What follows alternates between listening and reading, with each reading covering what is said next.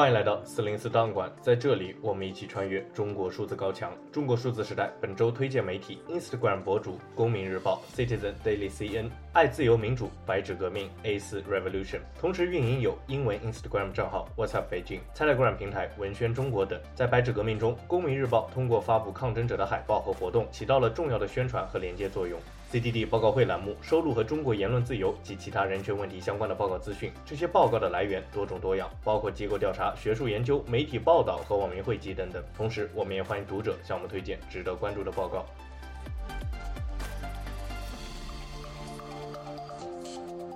今天我们关注 CDD 专题报告《白纸革命：勇气的回声在墙内墙外的上空中回响》。一乌鲁木齐的大火点燃了中国民众长期压抑的不满。二零二二年十一月二十四日当晚，新疆乌鲁木齐吉祥苑小区一栋大楼发生火灾，由于严厉的封控措施，导致救援过程延误，最终造成十人死亡、九人受伤。第二天，乌鲁木齐民众自发悼念遇难者，进而举行示威游行，要求解除乌鲁木齐的封控。随即，中国各地都爆发了类似的抗议。二零二二年十一月二十六日晚，上海市民聚集在与乌鲁木齐市同名的乌鲁木齐中路上，以这种独特的方式悼念遇难者，声援新疆的抗议。在这次集会中，上海市民喊出了“中共下台，习近平下台”的口号。二零二二年十一月二十七日晚，大批北京市民自发前往四通桥抗议，声援勇士彭载舟，并高呼“彭载舟”的口号：“不要核酸，要吃饭；不要封控，要自由；不要谎言，要尊严；不要文革，要改革；不要领袖，要选票；不做奴才，做公民。”成都市民在望平街道等地聚集抗议，有民众手举白纸，众人则一起高呼“不自由，勿宁死”。此外，另一些视频则显示，市民们高呼“反对独裁，不要终身制，不要皇帝，不要文革，要改革，要人权”等等。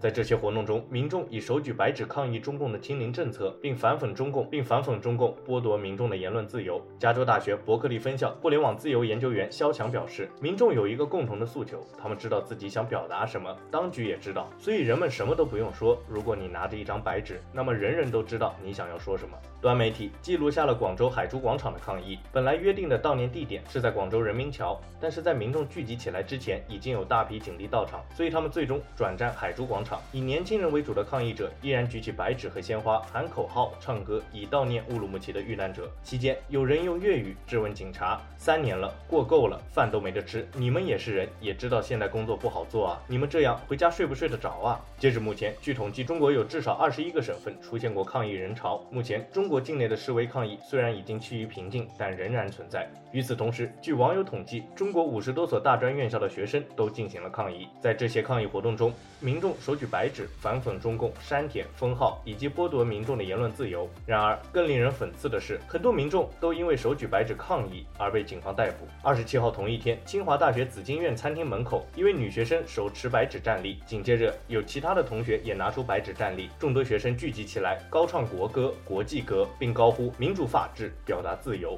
其中一位女学生发言说：“如果我们害怕被捕，就不敢发声。我觉得我们的人民都会对我们失望。我作为清华的学生，我会后悔一辈子。”之后，中国的抗议也激励到了海外华人，世界各地的华人纷纷成立网络民主墙，并在公民日报、Citizen Daily CN 等 Instagram 账号上分享所在城市的抗议海报，组织和号召大家游行示威。目前，至少有十六个国家的华人组织了悼念和示威活动，并在多个活动中要求中国共产党下台。二、西方各大媒体的报道，在白纸革命发生后，立即引起了海外媒体的关注，几乎是在同一时间都登上了各大媒体的头条。西方媒体通过采访中国国内的抗议者、留学生和分析这一事件，记录了这起自1989年六四运动后最大的抗议示威。《纽约时报》用了大篇幅去报道白纸革命，分别用视频记录了民众的集会抗议和警察的强行镇压。《纽约时报》作家袁立采访了多位抗议者后表示，这些年轻人站出来反对政府，颠覆了人们对他们这代人。人的看法，他们对自己经历感到自豪、害怕又矛盾。虽然他们发现自己喊出的口号应该在政治上多么明确，持不同意见，但他们都说，他们发现喊口号是一种宣泄。卫报也表示，收到了很多中国读者的来信，分享他们参加抗议的经历。多名示威者表示，抗议浪潮让他们在愤怒中感到不那么孤单。在抗议中，大家有着不同的诉求，有的仅仅止步于要求停止动弹清零政策，有的则有着追求中国民主化等深层政治诉求。华尔街日报和纽约时报都。都报道了海外留学生参加抗议示威的政治觉醒。在几乎所有的中国留学目的地中，都有人站出来抗议，并有大量学生从原来支持政府的小粉红立场转变为反中共、挺民主的立场。在澳大利亚墨尔本，一位来自中国大陆的留学生三年前曾和中国学生一道参加了支持中国政府、反对香港示威的抗议。然而，现在他也加入了这次白纸革命的行列，并对之前的行为表示懊悔。他说：“大家都醒了，慢慢的转变有个过程。”《华尔街日报》还报道了这次抗议中人们广泛使用的 Twitter 和 Telegram，指他们成了中国抗议的阵地。此外，文中还特别提到 Twitter 博主李老师不是你老师，指他发布了大量抗议图片。视频和内容在这场活动中起了重要的作用。英国科学院院士、心理学家斯蒂芬·雷切尔分析了抗议形成的原因：首先是风控政策没有民意基础，在民众眼中缺少合法性；其次，这种抽象的非法性转化为具体事物，乌鲁木齐大火；最后是官方愚蠢和傲慢的回应。但是无论如何，作者引用马丁·路德·金的名言：“骚乱是未被听到的声音。”指白纸革命的根源在于人民的不满。抗议发生之后，中共当局也开始秋后算账，大肆逮捕参加抗议的年轻人。《华尔街日报》报道，中共当局利用数字集权工具和庞大的数字监控系统，寻找曾经参加抗争的年轻人。另一方面，中共当局也要求腾讯等互联网平台加大人手，删除关于抗议的影音视频。与此同时，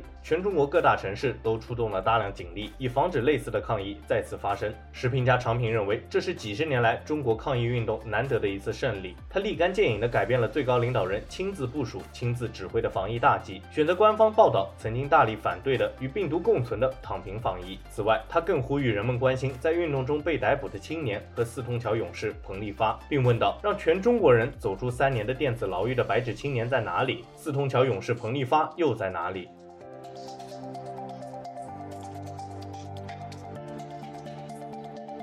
三，白纸并非空白。白纸革命之后的中国，在白纸革命发生之后，中国逐渐放弃了严厉的封控措施。十二月七日，中国国务院发布了新的防疫政策新十条，正式宣告中国防疫政策的终结。但是，截止目前，中国官方从来没有正式回应过白纸革命以及人民的诉求。中共中央总书记习近平在会见访华的欧洲理事会主席米歇尔时曾谈到过此事。据路透社报道，随行的官员表示，我们从习近平主席那里得到了回应，解释了为什么会有抗议活动。因为在经历了三年的新冠疫情后，人们感到沮丧，主要是学生和青少年。习近平说，现在中国新冠病毒主要是奥米克戎，之前的德尔塔变异株较致命，而奥米克戎致命性较低。这为放开风控打开了道路。我们已经在某些地区看到了这种情况。对于白纸革命对中国的影响，也存在着不同的看法。知名异议人士、艺术家艾薇薇认为。白纸革命无法撼动中国政府，他们没有明确的政治诉求。一九八九年遭到血腥镇压的北京天安门示威者有更多的诉求，但即使是像香港那样的规模或一九八九年那般规模的事件发生，也仍不会动摇政府。但是，《纽约时报》作者楚百亮认为，中国抗议的余波依然存在，民众已经开始学会如何抗争。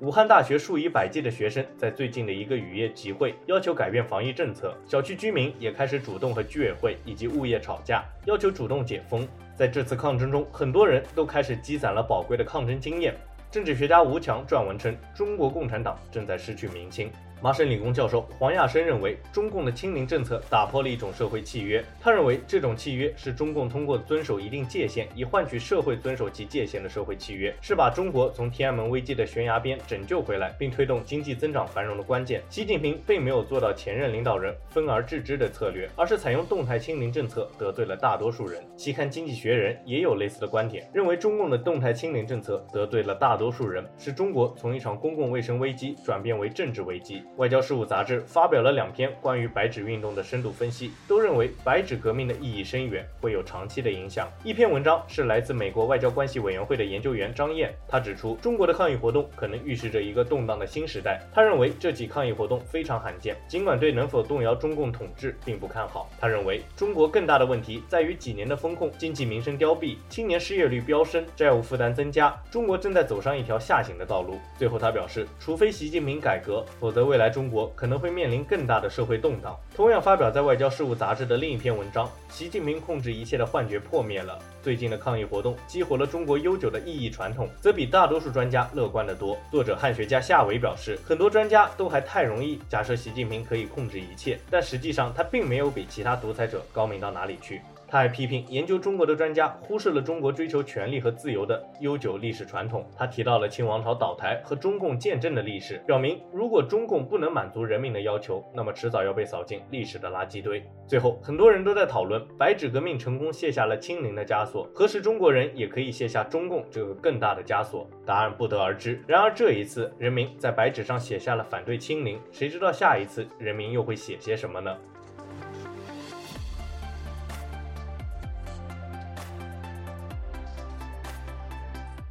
此外，本周还需要关注的报告有。公民维权志愿者联网组织维权网于十一月三十日发布了十一月中国大陆在押政治犯、良心犯阅读报告。根据该报告，维权网上期名录中的三十一人刑满释放及十人被判刑，本月新增被刑事拘留、强迫失踪及判刑四十八人，主要原因是维权、发表不满当局的言论、从事民主活动和人权活动等。新增四十八名良心犯名单和上期名单中被判刑人员情况如下：一、本月获悉上期名录中被判刑的十人名单：于云峰、李百华五。年，陆辉煌、唐云舒、陈建芳四年六个月，王藏四年，蒲永柱三年，陈弃两年九个月，王丽琴两年六个月，张阅兵一年十个月。二、新增被刑事拘留、强迫失踪及判刑四十八人，名单及刑期如下：一、刑事拘留或强迫失踪十五人，名单如下：彭丽发、王强、秦四凤、张公安、林雪穗、田其庄、董广平、董洪武、苏明军、张晓东、柯有斌、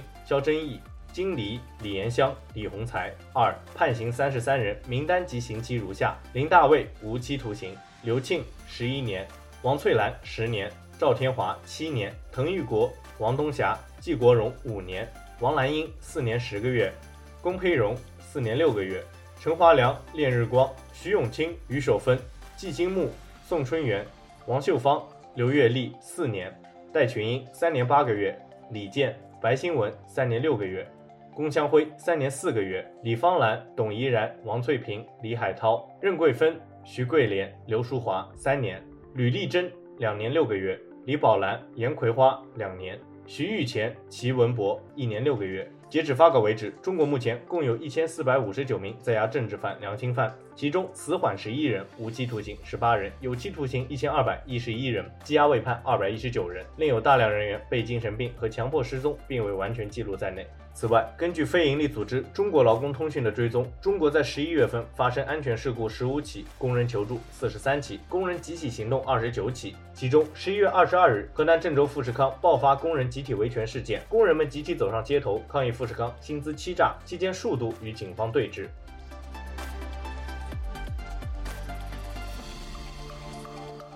中国数字时代 CDT 致力于记录和传播中文互联网上被审查的信息，以及人们与审查对抗的努力。欢迎大家通过电报、菜鸟管理平台向我们投稿，为记录和对抗中国网络审查做出你的贡献。投稿地址请见文字简介。阅读更多内容，请访问我们的网站 cdt.media。